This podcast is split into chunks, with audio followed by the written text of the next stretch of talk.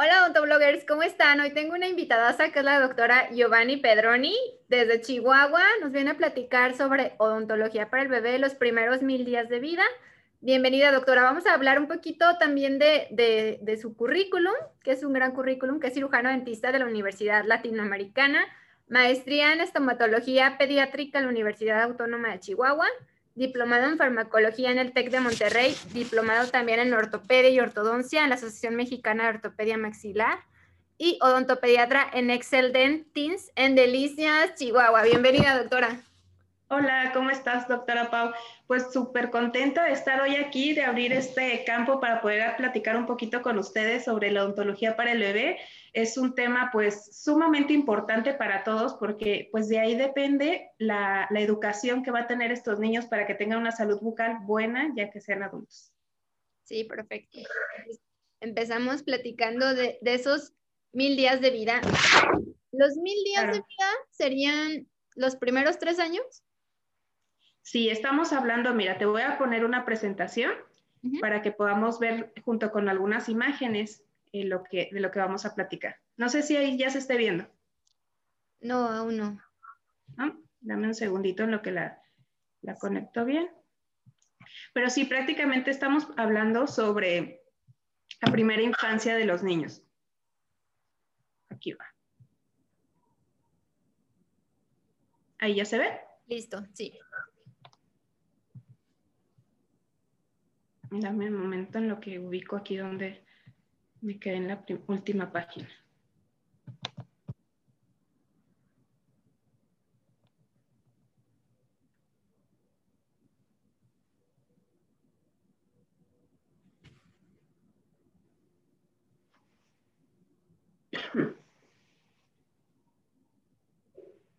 Ahí voy, ahí voy, que no me dejan.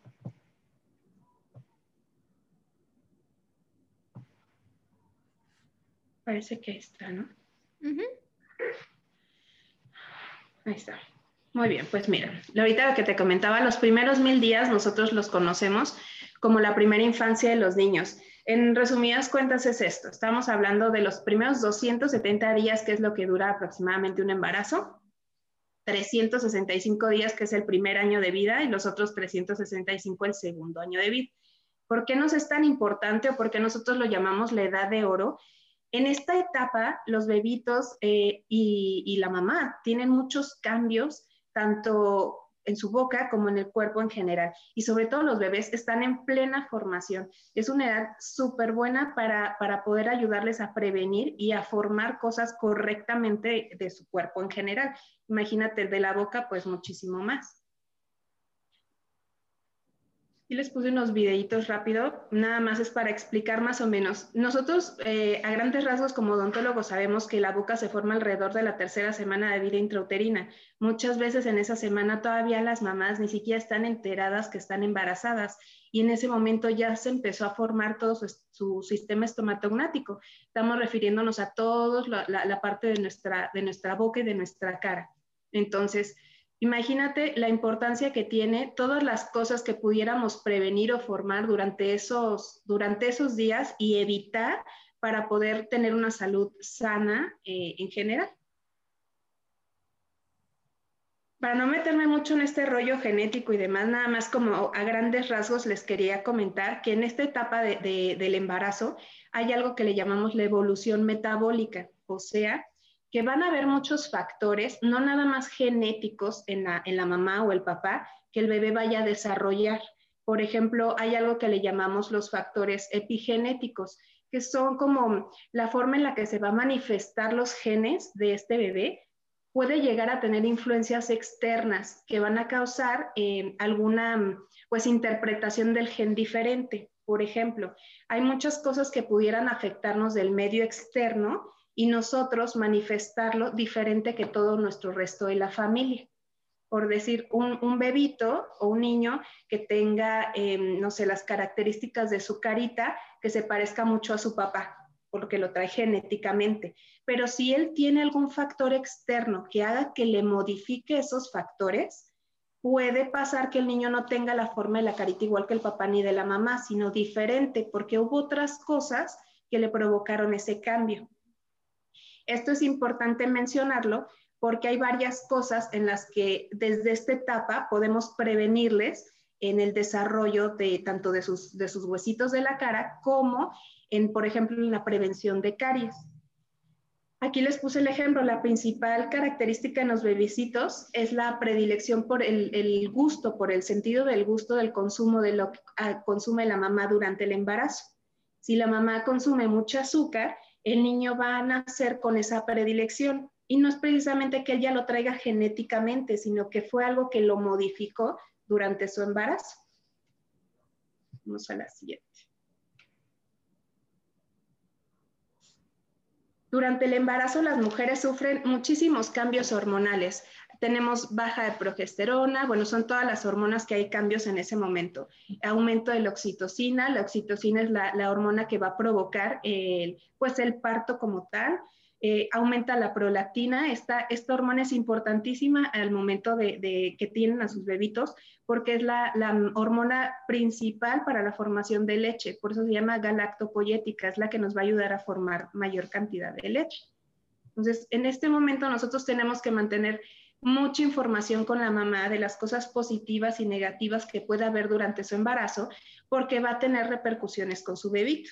Aquí les pongo como ejemplo, eh, pues evitar de preferencia consumir drogas, alcohol, eh, cigarro, que digo, ya se nos hace muy obvio a veces, pero también hay, hay muchas mujeres que no lo toman en cuenta o, su medio ambiente no les permite tener una salud favorable eh, durante su embarazo y como consecuencia, pues obviamente vamos a tener bebitos de muy bajo peso al nacer, con muchas anomalías, a veces no muy notorias o a veces graves en cuanto a su crecimiento y desarrollo, partos obviamente prematuros. Y actualmente hay muchas investigaciones en las que refiere que, que alguna de estas eh, situaciones, y si llegó a pasar durante el embarazo, nos está desarrollando ahora en edades ya eh, escolares, donde empiezan a salir los dientes permanentes, problemas como este que les muestro en la fotografía de abajo, que se llama hipoplasia incisivo molar. Ahorita es un tema que en odontopediatría está muy, muy en boga por los materiales dentales que tenemos que utilizar en estos casos. Son hipoplasias tan severas que a veces los materiales que normalmente utilizamos en odontología no nos funcionan, no se adhieren bien o tienen eh, cierto problema con el color, etc. Entonces, eh, en este tipo de hipoplasia se deshace completamente el esmalte, tiene tanta pérdida de minerales que nos quedamos prácticamente sin, diente. Entonces, es algo que se puede prevenir con algo tan sencillo como evitar consumo de, de sustancias que ya sabemos que son un poco dañinas. En la mamá va a haber muchísimos cambios en la boca. Lo más eh, común escuchar es que presentan gingivitis. Eso es lo, más común. Pero, pero hay mucho el mito, por ejemplo, de que dicen que cada que tienen un bebé pierden un diente. Entonces, ese, ese tipo de cosas hay que empezar a desmitificar porque no es el bebé el que les hace perder calcio, no es el bebé el que les hace perder el diente. Ha, sido una consecuencia de, de a lo mejor un, un descuido en toda su vida con, su, higiene y su cuidado bucal, que en el momento de, estar embarazadas hay ese, hay ese cambio hormonal que ahorita les expliqué, que provoca que cualquier cosa que ellos tengan se exacerbe o se exagere. Entonces, si hay caries, se vuelven caries gigantes. Si había inflamación de encía, se vuelve una supergingivitis. Entonces, para eso hay que prevenirlo como el embarazo pues ya está, no vamos a prevenir eso, pero vamos a buscar qué cuidados bucales hay que tener para evitar llegar a esa situación. Lo principal pues obviamente es el cepillado bucal, tener una buena higiene. Aquí les pongo algunos ejemplos de lo que debemos de utilizar en general, pero en la mujer embarazada tener más precaución. El cepillo dental de cerda siempre que sean suaves, la pasta dental, que sea a partir de 1500 partes por, por, millón de flúor, enjuague bucal, hilo, dental. En las mujeres se recomienda cuando, cuando inicia su embarazo que vayan a una revisión odontológica y nosotros estamos obligados a hacerles una limpieza y aplicación de fluoruro. Eh, también debemos de, ayudarles a restaurar las piezas dentarias que estén en mal estado, que estén mal. Eh, normalmente no hay ninguna contraindicación de utilizar eh, el uso de algún anestésico o algo así, pero siempre hay que verificar en qué estado está el embarazo de la paciente. Los meses es importante, no porque pueda haber algún riesgo mayor, simplemente que los primeros tres meses, como comentaba al principio, está en formación el bebé. Entonces, hay que recalcarle mucho que es muy importante los cuidados en general, porque es, más grave una infección en esa temporada que, que en un mes después. Entonces, no es que la atención odontológica sea la que se tenga que postergar, se puede hacer, pero con mucha precaución de evitar que esa infección pueda llegar a más. Y claro que se pueden tomar radiografías utilizando su respectivo chaleco de plomo. No, no, causa ningún problema ni al bebé ni a la mamá. La radiación que se toma en las radiografías es tan baja y ahora ya hay muchos aparatos radiovisógrafos y demás que reducen la cantidad de radiación a algo mínimo, que por una exposición de una radiografía no va, no va a causar ningún problema.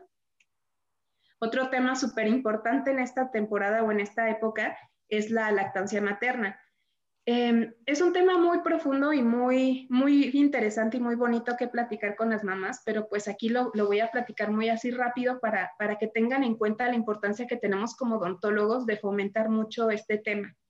No se trata de satanizar ni de, ni de hablar mal ni del biberón ni de las mamás que no pueden lactar. Simplemente es nosotros tenemos la, el conocimiento científico y las bases y las evidencias de lo que es bueno y de lo que debemos nosotros de de, pues, de invitarlas a, tomar en cuenta. No significa que estemos en contra de lo demás.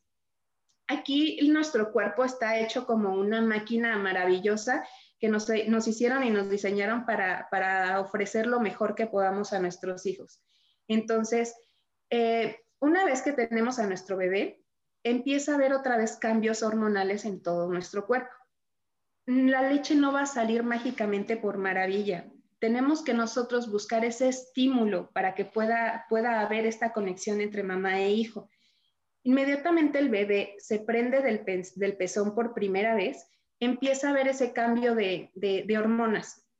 Nos va a estimular a nosotros inmediatamente la presión del, del bebé al pezón, nos estimula en la hipófisis hay dos secciones de la hipófisis que se, que se ponen automáticamente encendidas, por decirlo así, la hipófisis anterior y la posterior, y cada una va a mandar distintas señales a, a nuestro cerebro para producir la leche. Lo que va a hacer, por ejemplo, la hipófisis anterior va a inhibir la secreción de la dopamina. Esta va a aumentar la prolactina, que como les mencionaba hace rato, la prolactina es la que va a empezar a hacer la formación de la leche. En ese momento se llena la mama y ahí es cuando el bebé succiona la leche. Al haber ese vaciamiento, los, los alveolos van a empezar a, comprimir para que pueda haber expulsión de leche y nuevamente se empiece a, mandar otra vez la misma señal a la hipófisis y se empieza a formar y es un círculo vicioso. Por eso es que insistimos tanto, no es que a las mamás se les vaya la leche pronto, no, necesitan ese estímulo y a veces establecer una lactancia a, esta, eh, bueno, pues tan pronto, tan rápido en los primeros días es complicado. Entonces, se necesita mucho apoyo y mucho amor hacia ellas para que puedan lograrlo y hacerlo de forma pues correcta y que realmente la disfruten y no sea un momento así súper estresante para ellas. Ahora, para que realmente este, este momento se establezca correctamente y haya buena producción, la primera bajada de leche, por decirlo así, el bebé va a lograr succionarla, más o menos va a tardar alrededor de un minuto. Y muchas mamás se desesperan y dicen, es que no me sale, no me sale. Y en ese ratito que se desesperan, eh, puede haber hasta esa pérdida de ganas de decir, pues no me salió leche y le den el biberón. Y ahí empieza ya el cerebro a entender de, ok, pues si no me están pidiendo, no formo nueva leche y, empieza ese círculo de ya no formo leche, no tengo, entonces le doy biberón.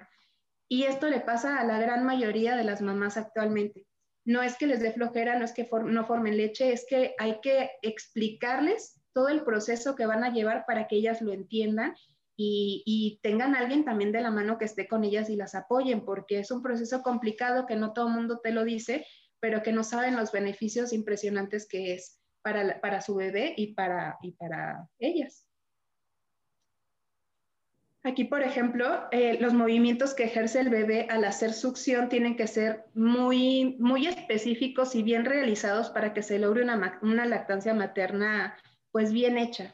El bebé va a presionar, va a, mover la mandíbula de forma que empieza a ver como un rozamiento y, y jala de los alveolos la leche ese, movimiento de prensión, de, de, tallado y de succión es lo que va a hacer que, el, que reciba estímulo el pezón y empiece ese mecanismo que les digo eh, hacia el cerebro, la mami, para que forme leche constantemente.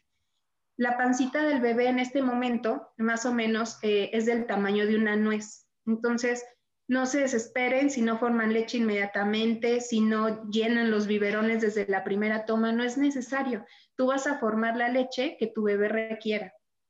Y el estímulo que va a empezar a hacer con ese movimiento en, su boquita va a provocar que tenga muy buen mm, crecimiento, digamos así, los músculos de su carita y sus huesitos.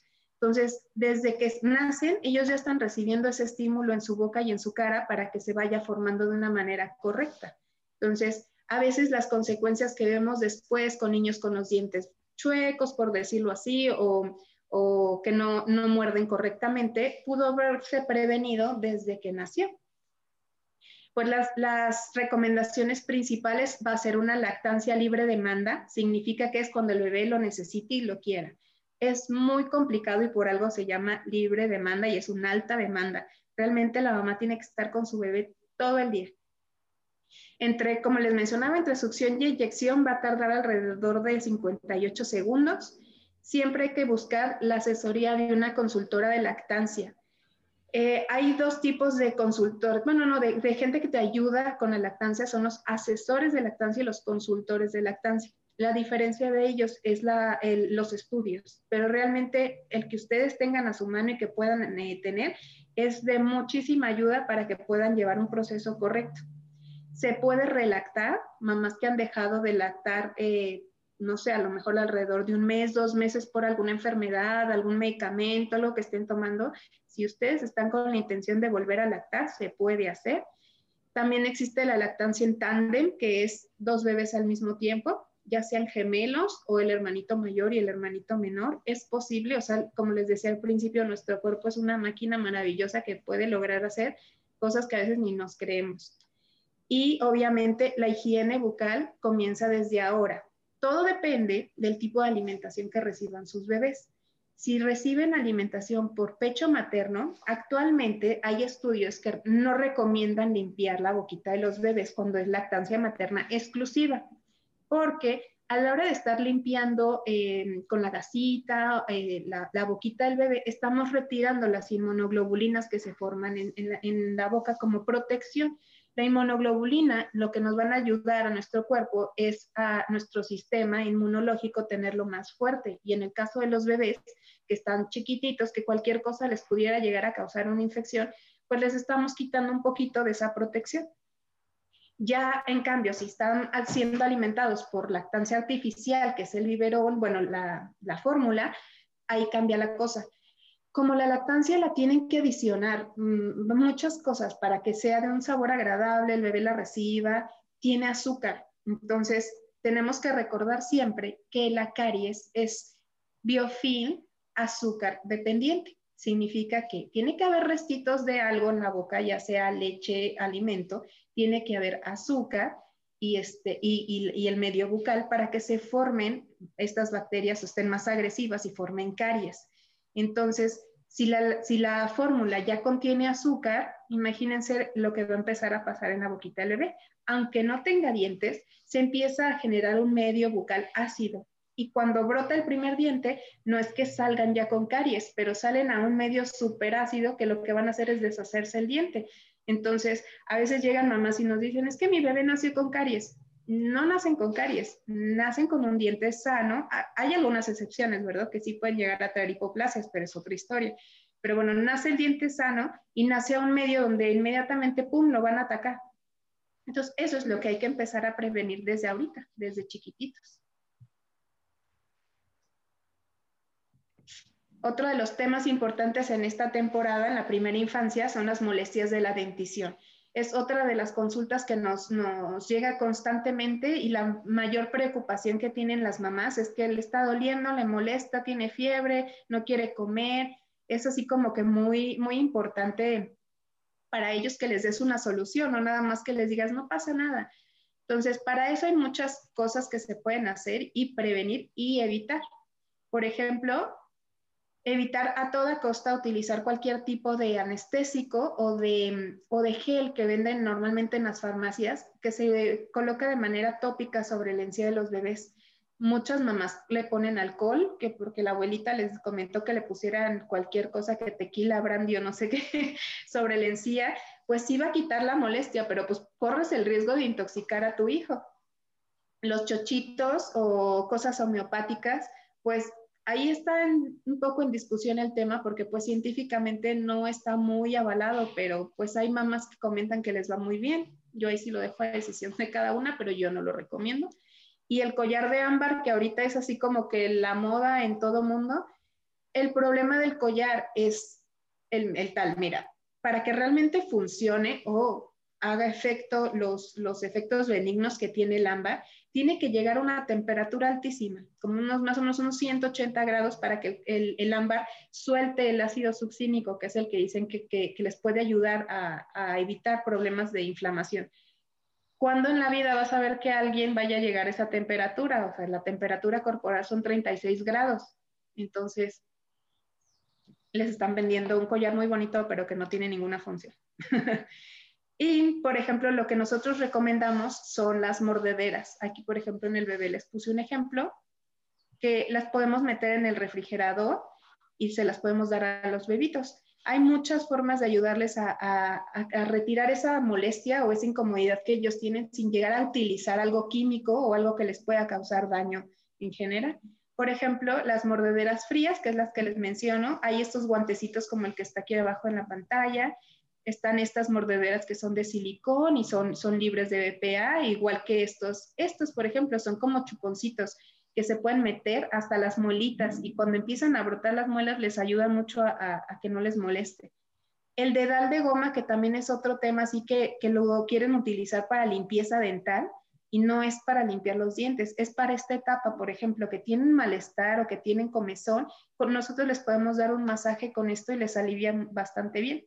Y pues ya si ya cumplieron los seis meses de edad y ya empezaron con alimentación complementaria, se les puede dar eh, pedacitos de verduras, los pueden meter un ratito al refrigerador y, por ejemplo, zanahorias, apio, se lo dan a que lo esté mordiendo.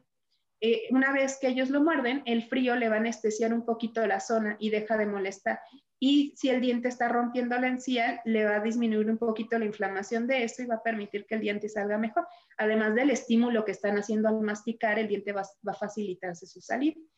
Y las, la, ahorita también hay mucho, las mamás que les están haciendo las paletitas de hielo con leche materna. Pueden buscar en internet, hay muchas formas de cómo fabricarlas para, para llenarles los vasitos, por ejemplo, de, del chuponcito. Se lo llenan con, con, leche materna y utilizan la parte esta de aquí abajo del, del chupón como, como agarradera. Y se los dan a los bebés y pues es su misma leche que están consumiendo solamente fría y les alivia mucho la encía en esa zona. Y ahí empezamos con la etapa de la alimentación complementaria. Nosotros como odontopediatras tenemos esa importancia también en la educación de las mamás en esta etapa. Se lo dejamos mucho al pediatra o al nutriólogo. Nosotros no somos el especialista en decirle qué coma su bebé, pero sí podemos ayudarle en cómo hacerlo para que tengan una mejor mm, pues desarrollo facial, todos sus huesitos crezcan correctamente. Digo, no les vamos a decir hoy le toca comer verduras, hoy le toca comer esto, pero sí tenemos que tener un poco la noción de ese tipo de, de, alimentos y de cómo son las dietas en un niño para poder nosotros ayudar y orientar un poco a las mamás. Sobre todo me pasa mucho que les digo, no deben de consumir en esta etapa eh, azúcares y carbohidratos. Y se quedan patinando así de, ¿cuáles son los carbohidratos? Y les tienes que explicar porque en verdad nos oímos los nombres, pero realmente no ubicamos a qué se refiere con cada grupo. Yo aquí les, les coloqué algunos, pero por mencionar lo más importante que era lo que les comentaba, los carbohidratos, que es lo que más vamos a tener cuidado en la boca, harinas, pastas, arroz, avena, pan, algunas leguminosas y los azúcares, que es lo principal que tenemos que, explicarle a la mamá en qué va a encontrar azúcar. Aquí les puse los grupos alimenticios, pues nada más como para recordar cuáles son y qué existen, vegetales, proteínas y grasas. Eh, vegetales, pues hay de muchos colores, depende del color, son las vitaminas o minerales que nos puedan eh, ofrecer, las proteínas animales y vegetales y las grasas existen en aceites y en sólidos. Antes de empezar nosotros a dar cualquier recomendación alimenticia, tenemos que conocer cuál, las dificultades que pueda tener un niño para su alimentación. porque a veces damos recomendaciones sin realmente hacer una historia clínica completa y podemos estar afectando o llegando a, pues a perjudicar algo en su, en su salud. Por ejemplo, eh, las alergias, eso es súper importante preguntar desde las primeras eh, citas, porque los bebés desde chiquititos, las mamás se dan cuenta si son alérgicos a alguna, eh, incluso a la leche, que son las primeras alergias que pueden diagnosticar, o ya empezando la alimentación complementaria, algunos alimentos. Entonces, checar eso antes de nosotros dar recomendación de alguna otra cosa. las alergias, por ejemplo, tienen un, se pueden manifestar en diferentes sistemas del cuerpo, respiratorio, gastrointestinal, em, la piel, entonces, eh, tener cuidado ahí. Y también algunas otras alteraciones en otros sistemas también pueden tener repercusiones en, la boca, que desde entonces les podemos ayudar a diagnosticarlas. Por ejemplo, regresándome a las alergias, eh, el rash cutáneo que tienen en todo su cuerpecito, nosotros en, cuanto vienen y nos lo traen a, consulta, podemos ayudarles en el diagnóstico. A veces las mamás están perdidas y al verlos, eh, en la boquita se les pone muy roja, la lengua se les inflama, entonces, son detalles que a lo mejor ellas no notaron, pero uno como experto lo puede ver y decirle, ¿sabes qué? Algún problema anda por, por, ahí, por lo que está consumiendo tu bebé. Entonces, por eso es bien importante tener en cuenta esto, tanto las dificultades que puede tener un niño, lo van a notar inmediato. El bebé rechaza la comida o le ofreces el pecho y se quita, le das algo de comer y le duele la panza, eh, les digo ya algo más, más evidente como el rash cutáneo, diarrea. Entonces, nosotros podemos ayudar mucho en este tipo de, de, detectar tempranamente. Y, en cuanto a la alimentación complementaria, hay varias técnicas que se utilizan. Eh, los nutriólogos utilizan mucho para, empezar a los niños a, mm, acercar a los alimentos. A nosotros como odontopediatras nos, nos ayuda bastante estas dos. Se llaman Baby Led Weaning y Bliss, que es muy parecida, se llama Baby Led Introduction to Solids. Es lo mismo. La diferencia nada más es la, el orden en el que les van presentando los alimentos a los bebés. En estas dos técnicas no se utilizan las papillas. Aquí van directamente con los, con los alimentos eh, que van eh, poniéndolos un poquito más suaves, cocidos, un poco triturados, pero no completamente hecho papilla. Y vas aumentando poco a poco la consistencia del mismo se los presentas al bebé de forma pues natural, como lo trae la naturaleza, y lo tienen que tocar, lo tienen que sentir y ellos mismos elegir lo que quieren. Tú les ofreces un platito con todos los, grupos alimenticios y ellos tienen que ir tomando la, comida con sus manos, sentirla y, y tomarla. Hay estos grupos, estos dos, perdón, técnicas, aparte de tener un desarrollo eh, neuronal en los niños, hacen que ellos aprendan de texturas, tanto con sus manos como con su boca. En la, boca, aparte del sentido del gusto, tenemos también tacto en la lengua. Entonces, al tocar, al tocar los alimentos y metérselos a su boca, ellos están experimentando esas texturas que después, cuando ya son niños de dos, tres años, si no fueron desde chiquitos introducidos a este, este tipo de, manipulación con los alimentos, pueden tener dificultad alimenticia, por ejemplo, que no les guste comer cosas que se sienten eh, como, como ásperas, no les gusta sentir cosas aguadas, eh, les dan arcadas, o sea, les dan ganas de vomitar cuando cambia de textura su comida. Igual con la masticación. Si es un niño que desde chiquito le dieron mucha papilla, mucha papilla y nunca empezaron a introducir sólidos, llega un punto en el que no quieren masticar. Tres, cuatro, cinco años y no mastican, ¿qué va a pasar cuando tengan 11, 12 años?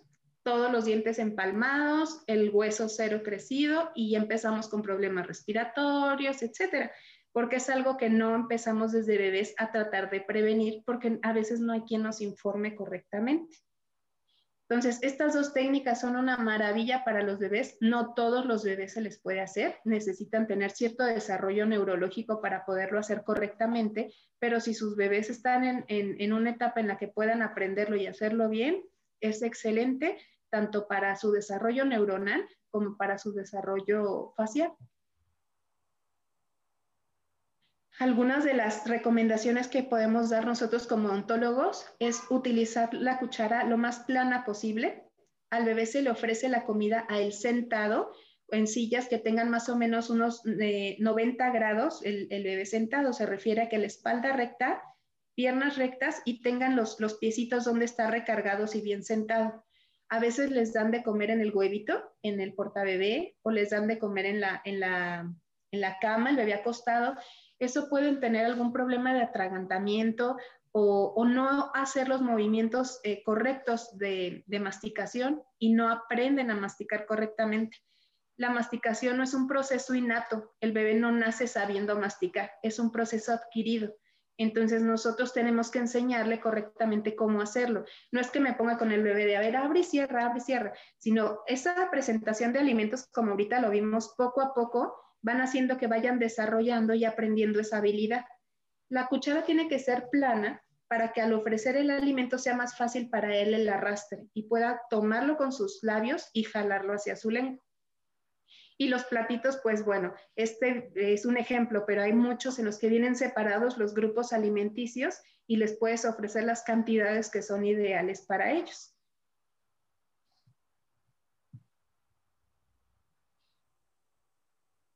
El tema, así como que el tabú en esta época, el biberón y el chupón. Como te decía hace rato, no es que estemos en contra de utilizar biberón o chupón, simplemente que hay que saberlo cómo usar de la forma correcta y en los tiempos correctos. No se trata de satanizarlos porque no, hay ocasiones en las que los niños lo requieren. Por ejemplo, el chupón se utiliza mucho para evitar muerte súbita del lactante. O algunos bebés, como dice su nombre, pues por algo se llama pacifier. O sea, algunos bebés lo necesitan para tranquilizarse. Entonces, no se trata de decir, no, estamos súper en contra. No, claro que pueden necesitarlo, pero retirarlo en una edad correcta y utilizar el, chupón correcto. Igual pasa con el biberón. No, no es que estemos en contra de la lactancia artificial, simplemente que hay que hacerlo de la manera ideal. Aquí les puse algunos ejemplos de la forma de chupón que son las correctas que debemos de utilizar. Las marcas hay muchísimas, precios pues mucho más va a variar, depende de la marca. Eso no interesa, lo que interesa es la forma. Los chupones que les puse aquí de este lado izquierdo, fíjense la forma que tiene, la anatomía que tiene el, chupón es muy similar a un pecho materno cuando está comprimido a la hora de la succión. Por lo tanto, no va a haber tal modificación en la boquita del bebé como si fuera un chupón o un biberón con estas puntas. Estos chupones, por ejemplo, son nuestro máximo enemigo porque al tener el bebé tanto tiempo el chuponcito en su boca, van deformando su boca todo hábito, el que sea, se necesita de varias cosas para que realmente llegue a provocar un cambio. Por ejemplo, la fuerza, la función y el tiempo. Si se juntan estos tres factores, la repercusión que va a tener ese hábito va a ser pues mayor. Si un bebé utiliza el, chupón o el biberón únicamente para dormir, bueno, ya son menos horas la que lo necesita. Pero si el bebé trae el chupón todo el día, lo trae y está succionando súper fuerte, y aparte eh, lo utiliza para varias cosas, por ejemplo, que si se va a dormir se lo dan, que si va a andar jugando y quieren, lo trae todo el día. Entonces ya estamos cumpliendo los tres, los tres factores para que un hábito sea nocivo. Por lo tanto, ese bebé a los dos, tres años de edad va a tener mordida abierta. Esto es que todos sus dientes de arriba no coinciden con los de abajo y se empieza a, levantar el, hueso. Si esto sucede y no se retira el, chupón pronto, cuando ya tenga su dentición completa, va a estar completamente con una disfunción en su boca. Em, en general, por ejemplo, no nada más es que tenga feos los dientes y se le vean mal. Al no sellar esa boquita, el bebé empieza a respirar por su boca y empieza a meter la lengua en esa zona. Entonces formamos otro hábito que se llama eh, deglución atípica, que es no saber tragar la comida de forma correcta que tenemos que tener la boca sellada completamente para nosotros lograr ese vacío para que el, alimento se vaya hacia atrás. Si no sellamos y queda algo de aire, a la hora de tragar la comida la estamos tragando con aire y mal. Entonces en el estómago empiezan a haber problemas gástricos por estar tragando mal la comida. Y empiezan también con respiración oral. Al no sellar la boquita, todo el día están respirando por su boca. Y eso nos va a llevar a una serie de consecuencias futuras pues muy graves, asma, problemas respiratorios, alérgicos, eh, compresión del, maxilar, eh, y bueno, de ahí le puedo seguir con todas las repercusiones que puede haber por no retirarlo a tiempo. lo ideal es retirarnos, retirarlos al año de edad, utilizar obviamente, como les digo, estas formas que se llaman chupones anatómicos o forma anatómica, porque es la forma del pezón. Nunca ponerles miel o azúcar a los chupones, porque pues ahí de por sí ya estamos provocando el daño mecánico, o sea, el daño de abrir la boca. Y luego aparte, si le ponemos azúcar, pues vamos a provocar caries aparte. Y en los biberones no utilizar eh, bebidas azucaradas. Normalmente eh, cuando llega a ver el biberón es para utilizar para su toma de leche y nada más, si mucho agua. Pero ya hay, hay personas que les colocan ahí que el té, Coca-Cola o cosas así que dice uno, no, eso no es posible. De por sí están provocando un problema y luego todavía aparte sumándole con eso, es peor. ¿Qué se recomienda? Por ejemplo, la transición del biberón al vaso tiene que ser, eh, no, no serlo preferiblemente tan paulatino como a veces lo hacemos con este tipo de vasos. ¿Por qué? Porque llega a haber una confusión. El, niño no logra entender que ya estamos cambiando de vaso y creen que están todavía con el biberón. Entonces, eh, neurológicamente el niño no entiende que ya cambió de biberón a vaso. Entonces, pues no nos está ayudando de mucho. Y anatómicamente, la punta de este vasito es muy parecida a la punta del chupón del biberón. Entonces, si le quitamos el biberón por no quererle formar algún problema en su boca, si continuamos con estos vasos, el problema va a seguir igual.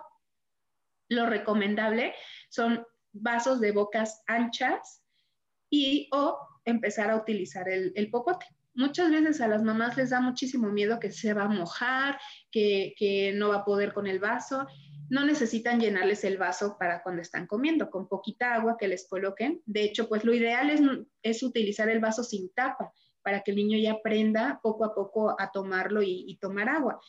Pero bueno, si es mucho nuestro miedo a que el niño termine empapado, pues bueno, existen estos vasos que se llaman 360, que traen una tapita de silicón que le permite al bebé irlo tomando y no se derrama completamente. Traen asas, son cosas muy ergonómicas traen las asas para que el niño pueda sujetarlo correctamente o sin él para que desde chiquito nosotros les empecemos a enseñar a tomar el vaso como debe de ser. Y el popote, pues el popote les va a ayudar con la succión y, van a seguir ellos con ese estímulo en sus labios. Esto se les puede dar a partir de los seis meses cuando empiezan la alimentación eh, complementaria. Los hábitos de succión de dedo, de labio o de objetos van a provocar igual problemas eh, en la formación de su boca. Eh, aquí, por ejemplo, la niña de arriba se está succionando los dos dientes, perdón, los dos dedos. Eh, no siempre es el dedo pulgar el que succionan, a veces tienen unos hábitos muy extraños y dependiendo de eso es la, la repercusión que pueden tener después o la malformación que van a llegar a tener en su boca. Todos los hábitos que llegan a ser perniciosos o nocivos como estos, va a haber un momento en el que nosotros, no nada más como ontopediatras, vamos a poner las trampitas o los aparatos que tenemos para solucionarlos. Les tenemos que ayudar un poco más allá de esto. El aparato es algo muy, eh, pues muy mecánico, es algo que se pone, se quita y listo.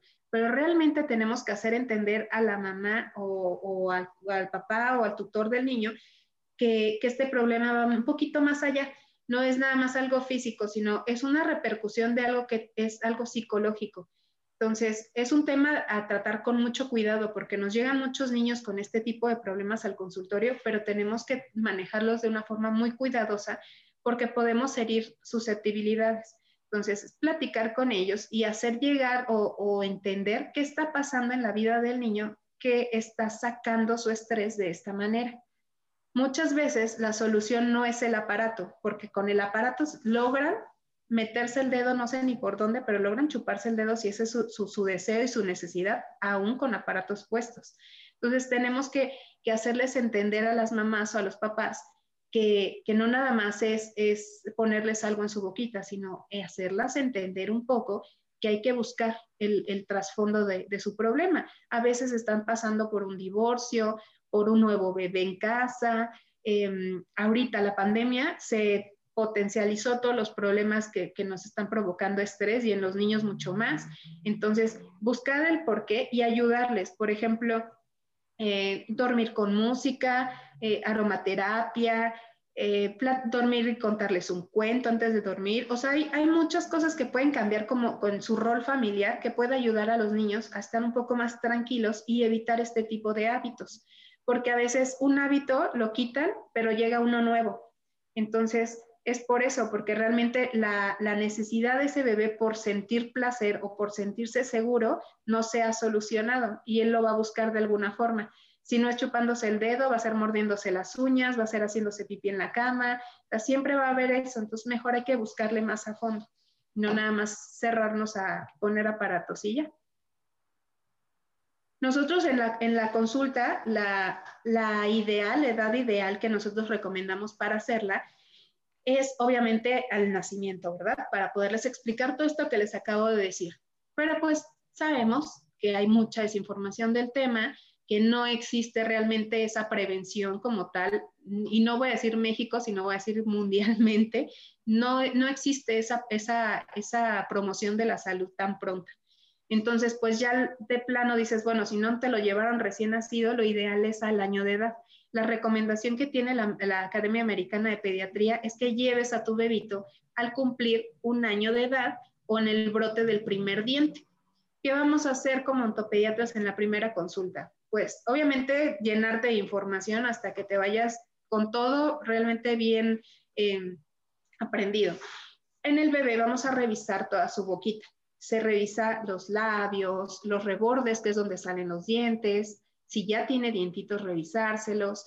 Hay bebés que nacen con dientes, son los dientes natales o los neonatales, con algunas patologías en la boca que se pueden detectar desde bebé y no precisamente ser algo negativo pero sí quitarles a veces el miedo que tienen las mamás de, al verlo, enseñarles a higienizar su boca. Y si ya tiene algunos dientitos, podemos comenzar con nuestras primeras eh, limpiezas o profilaxis. Se hace su limpiecita, se le coloca flúor. Aquí, por ejemplo, es una foto de un niño más grande, pero la puse para, para que notaran em, la cantidad de placa que tiene en la boca. Si a este niño desde chiquito le hubiéramos enseñado a, higienizar su boca correctamente, no se presentaría con tanta cantidad de placa. Este es un pigmento que utilizamos como detector de placa que nos pinta de diferentes colores la placa. Depende del tiempo que llevan en boca o de la acidez o problema que esté causando en su boca, pigmenta de diferentes colores. A mí se me hace una forma muy lúdica que los niños aprendan el cuidado de su boca a veces desde bien chiquititos les pones este gel y les impacta demasiado o les gusta el verse la boca, no es que les guste verse sucio, pero les gusta ver los colores y lo entienden perfectamente que, que, están mal, o sea, que deben de ayudarse un poco más en su salud bucal para poder mantener una mejor higiene. Y es una herramienta súper buena para los odontopediatras y que los niños entiendan perfecto cómo lavar su boquita a partir del primer brote de diente, nuestra recomendación siempre va a ser empezar a limpiar el diente ya con un cepillo dental. Como les decía hace rato, el cepillo de goma no sirve para higiene, es únicamente para masaje. Entonces ya debemos de utilizar cepillos. ¿Cuáles? Realmente hay miles de marcas. Lo ideal es que sean de cabezal pequeño, significa que, la parte donde están las cerdas sean de un, de un tamaño chiquito que pueda caber perfectamente en su boca y lo puedan manipular dentro de ella. Debe de tener las cerdas igual suaves, utilizar em, un cepillo que tenga el mango de una forma que podamos sujetarlo fácilmente y nos pueda ayudar a limpiarlo. El niño no tiene la habilidad motora para, cepillarse solo en esta, en esta época. Si ni cuando tiene 7, 8 años lo puede hacer, imagínense en esta primera infancia. Entonces nosotros como papás somos los que estamos obligados a hacerlo aunque en las guarderías les enseñan a lavarse los dientes, aunque ellos digan que ellos pueden solitos, está padrísimo que ellos puedan solitos, pero la obligación de que su boca esté limpia es de uno como papá. Entonces, detrás de ellos tenemos que estar apoyándolos en esa limpieza. Yo siempre les recomiendo a mis pacientes que tengan dos cepillos, el cepillo del bebé y el cepillo de mamá. El bebé que lo agarre, lo muerda, lo haga lo que quiera con el cepillo, que aprenda, que sienta ese cepillo en su boca, porque a veces esa, esa sensación del cepillo es una repercusión que no supieron recibir desde, desde bebecitos. Lo que les comentaba al principio con la alimentación, si no aprenden de texturas, cuando llegan a edades más grandes, por ejemplo aquí que ya vamos a empezar a cepillar, no toleran el cepillo en la boca y empiezan a llorar, lo escupen, eh, les incomoda. Entonces, educar a un bebé a, esa sensación cuesta trabajo si no se hizo desde bebé. A veces también por eso está esa como pleito, digámoslo así, entre los doctores que dicen que sí se debe limpiar la boca del bebé y los que dicen que no, aunque sea lactancia, a veces te, dicen, pues tú límpiasela aunque le vas a empezar a generar una sensación o va a empezar a, aprender a sentir algo en su boca y ya cuando llegue el cepillo va a ser algo más sencillo que ellos lo reciban y no, tengan así tanta eh, aversión al cepillo. En, estas edades podemos comenzar a enseñarles a utilizar el enjuague bucal.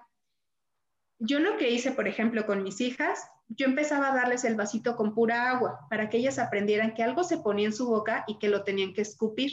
Por si se lo llegaban a tragar, pues se tragaban el agua, entonces no se tragaban el enjuague. Y empecé poco a poco a colocarles poquito enjuague. Claro que esto estoy hablando de cuando ellas tenían un año o algo así, estaban súper chiquitas.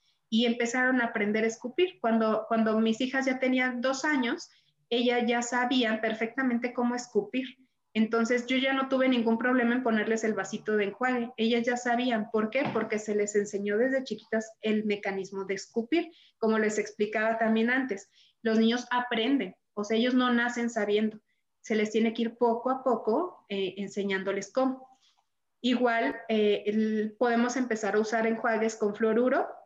Como les decía, se va colocando de poquito en poquito hasta que el niño tolere el enjuague completo eh, la pasta dental ahorita les voy a enseñar las cantidades de pasta que se deben de utilizar y siempre buscar en la parte de atrás, en los ingredientes que contengan más, más de mil partes por millón de fluoruro.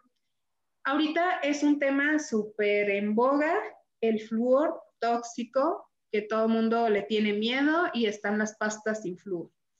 Ahí te va el porqué, con bastante evidencia, la pueden buscar en cualquier fuente de revistas indexadas que realmente sean científicas, el fluoruro que causa problema eh, general en nuestro cuerpo es el fluoruro que es ingerido o que es comido o dentro de nuestro cuerpo.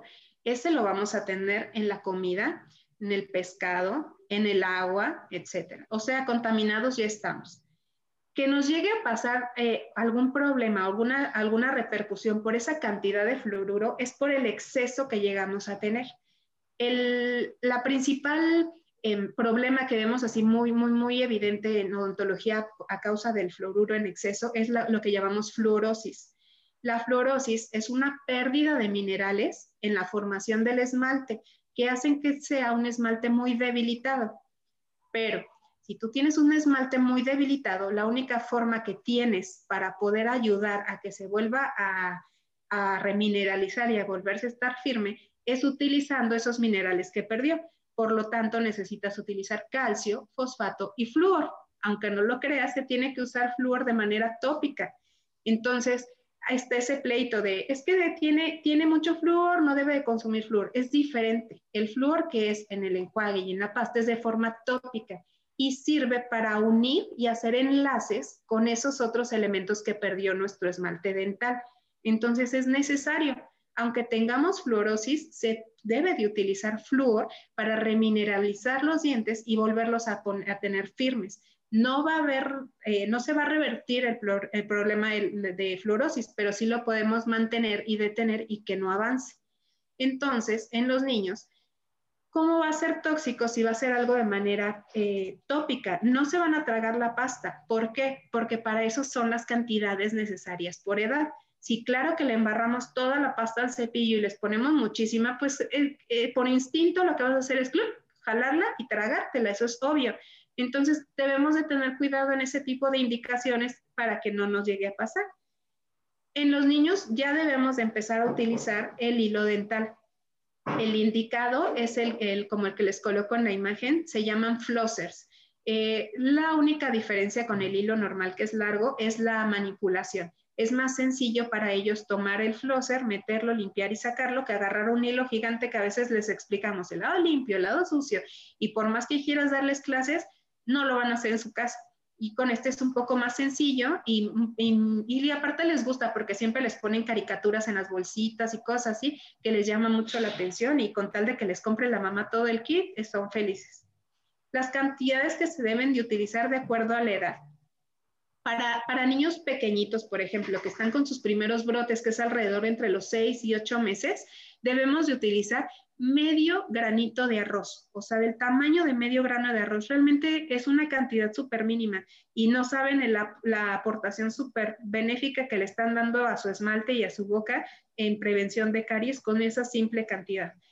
En cuanto ya están un poquito más grandes, alrededor de uno a tres años, la cantidad es ya el granito de arroz completo. Si ya empezamos con muelitas o ya tenemos eh, la edad más o menos entre 3, 4 en adelante, hablando hasta de adultos, la cantidad de utilizar en un cepillo dental es del tamaño de un chícharo. Aquí se los puse así por nombrecitos porque es más fácil entenderlo que si les doy las cantidades por gramos. Entonces, lo que jamás se tiene que hacer es lo que sale en todos los comerciales y en todos lados, embarrar la pasta en todo el cepillo. Es innecesario, no necesitamos tanta pasta. Realmente el mecanismo o la técnica de cepillado es la que realmente nos va a dar la higiene correcta las cantidades ya nada más es como para darle ese toque extra de, ayuda en el esmalte dental. Entonces, pues esto fue así como que un, un súper resumen de lo que es la odontología para el bebé. Les expliqué como que los detalles más importantes que hay en, en, esta, en estas etapas. Claro que cada uno es un tema súper profundo que platicar. Yo ahorita pues más o menos eh, les di una, embarradita de cada cosa para que vean la importancia que tenemos como ontólogos en la prevención, que realmente no lo llevamos, no es que nosotros como ontólogos no lo hagamos, sino que nos falta mucho todavía por dar información a la gente para que, para que sea pues significativa la diferencia realmente hay mucha gente que, que, pues es muy bella y nos comparte mucha, mucha información de todos los temas en general, pero yo creo que sí tenemos que poner mucho ojo, eh, mamás nuevas, eh, bueno, sobre todo y estudiantes de odontología nuevos que aprendan a, a ser compartidos y sobre todo que, que eduquemos a la gente con cosas correctas y para ayudar a prevenir a muchísima más. La caries es la enfermedad número casi uno mundialmente, el 90% de la población la, presenta. Entonces imagínate la importancia que tenemos en la vida de todas estas personas. Sí, bastante. No sé si tengas alguna duda o si alguien te llega a preguntar algo, pues aquí la información se las hacemos llegar. Sí, doctora Pedroni, dejamos la, sus redes sociales para cualquier cosa, cualquier duda, o nos lo pueden dejar aquí en el video para que usted nos ayude a contestar las dudas específicas de, de, ya sea de un estudiante, de un odontólogo, de un papá de familia, una mamá, este, que nos dejen aquí sus dudas con usted o que la contacten directamente en sus redes sociales. Pues muchísimas gracias, doctora. No, de qué. Espero que les haya gustado. Es un tema súper, como les digo, súper padre, muy profundo, pero pues queriéndoles dar lo más que se pueda en tan poquito tiempo. Sí, agradecemos tan bonita presentación y los temas tan bonitos que la verdad todos salimos aprendiendo algo nuevo y pues síganla en sus redes sociales y suscríbanse al canal aquí y síganla en Instagram que también ahí sube casos muy interesantes y pues muchísimas gracias doctora. No, de qué. Muchas gracias a ti por la invitación y a todos, muchas gracias a los que lleguen a ver este video, que nos lo vean eh, el día que lo pongamos en YouTube y días después. Muchas gracias por estarlo viendo y espero que hayan aprendido algo. Sí, y si necesitan una odontopediatra, están en Chihuahua, ella está en Chihuahua, para que la contacten y lleven a sus bebés, a sus niños, a sus adolescentes, a todos. A toda la familia. A toda la familia. Sí, muchas gracias, doctora. Que estés muy bien. No, de qué. Igualmente, muchas gracias. Un abrazo. Hasta Delicias, Chihuahua. Gracias. Bye.